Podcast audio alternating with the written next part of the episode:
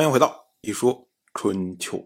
鲁国第二十一任国君鲁武进入在位执政第十年，叛乱发生之后啊，郑飞的儿子也是郑国的公孙郑夏，一听到消息，急匆匆的不做戒备就出门。当时呢，他一路收敛尸骨，追击叛军，直到叛军进入北宫，哎，这一看攻打不了了，于是呢，才想起来回去去召集甲兵。但是回到家，发现家里面一片狼藉啊，因为他没有做戒备就出门嘛。结果家臣妻妾多有逃亡，装备物资也多有丢失啊。而郑国的公孙也是郑发的儿子郑乔，他听说叛乱发生之后，立即设置守门之人，召集各级官吏，关闭府库，谨慎处理收藏，完善守备。将士兵排列成队列，然后呢才出兵。郑乔一共动员了兵车十七乘，同样也是一路收敛尸骨，然后在北宫攻击叛军。那郑国的公孙郑蔡也率国人相助，结果呢杀死了魏止、子师仆，侯进流亡去了晋国，独女妇司臣魏止的儿子魏偏。司臣的儿子司齐都流亡去了宋国，那么其他叛军全部被消灭。我们要说啊，这个时候郑国执政是郑飞，司马是郑发，司空是郑泽，司徒则是郑国的公子郑家。那么郑飞、郑发、郑泽通通都被杀了，于是呢，就由郑家来执政郑国。这郑家一看，我这么大一个大烂摊子，那怎么处理啊？这别我上了台之后，有人也发兵把我给杀了，那怎么办呢？于是呢，郑家就希望各级官吏通通向自己效忠。当时呢，他制作盟书，盟书上规定说，各级官员各守其位，通通都要听从执政的法令。可是呢，郑国的各卿大夫、各官吏、各卿大夫的嫡子，通通都不同意。大家觉得说你是什么人呢？你也不是靠能力，也不是靠什么战功上台的，你靠的是这种莫名其妙的情况被推上来的，能不能做好都不知道。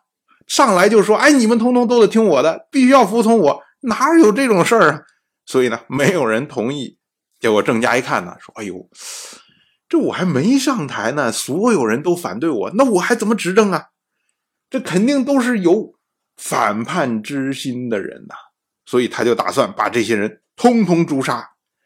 结果郑乔就阻止郑家，并且呢请求郑家为大家烧掉盟书。那郑家肯定不同意啊，这盟书是绞尽脑汁才想出来的招啊。他说啊，制作这份盟书就是为了安定国家，大家不同意那就烧掉，这不是所有人一起执政吗？那到底听谁的呀？国家还不乱了套？结果郑乔说：“啊众怒难犯，专政难行。推动这两件事情来安定国家，这是非常危险的办法。不如烧掉盟书，以安定众心。您得以执政，众人呢也能安心。这不是也可以吗？专政不会成功，犯众怒只会徒增祸害。所以呢。”您一定要听我的。那郑家想了想，也是啊，那大家都不同意，难道满朝文武全部都杀掉吗？于是呢，他就听从了郑乔的意见。他呢，召集郑国的这些所有的各级官员、卿大夫以及卿大夫的嫡子们，在郑国的东南门仓门外，当众焚烧了盟书。由此呢，郑国内部。也就慢慢安定下来了。同样是本年的冬天，晋国继续对郑国施加压力。当时呢，组织诸侯联军修筑了虎牢的城墙，并且呢，派人卫戍虎牢。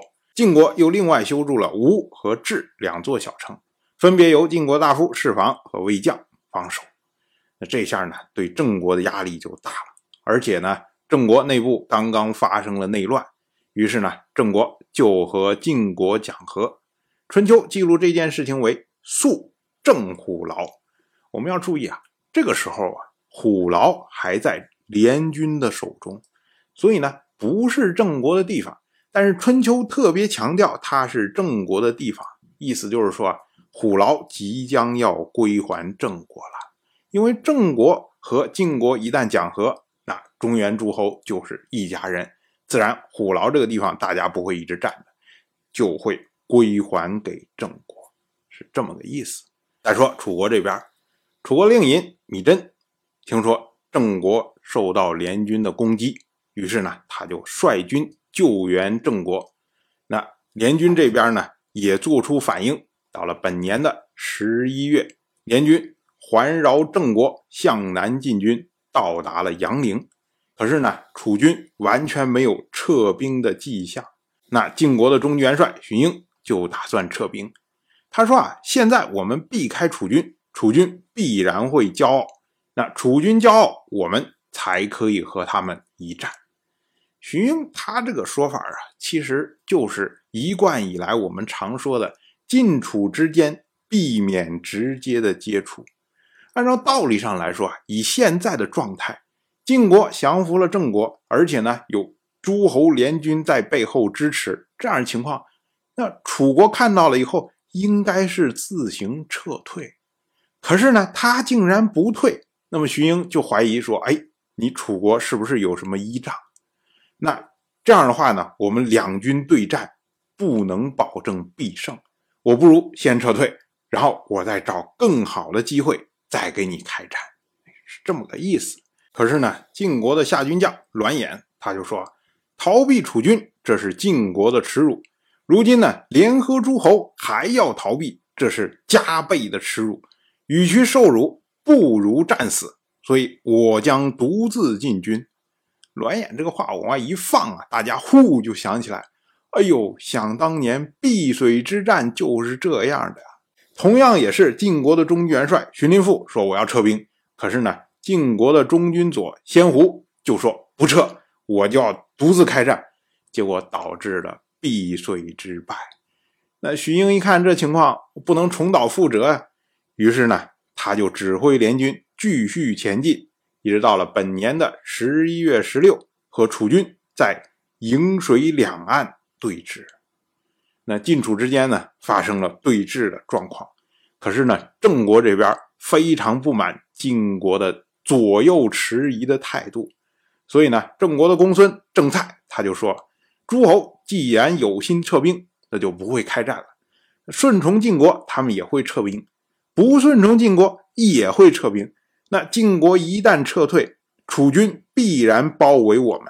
同样是退兵，我们不如顺从楚国，这样呢，楚国也会撤退了。于是呢，郑泰他就趁夜渡过了颍水，和楚国举行了盟誓。那这一下啊，晋国这边又受不了了。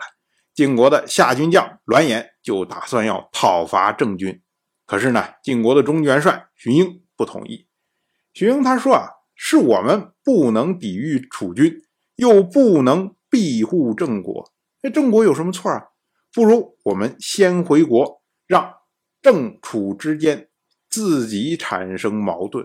现在讨伐郑国，楚国必然会救援，开战如果不能胜利的话，就会受到诸侯的耻笑。既然战未必胜，还不如回国。到了本年的十一月二十四，诸侯联军撤退，侵袭郑国北部边境后回国。那楚国这边呢，对应的也撤退了。当然，我就这么一说，您就那么一听。感谢您的耐心陪伴。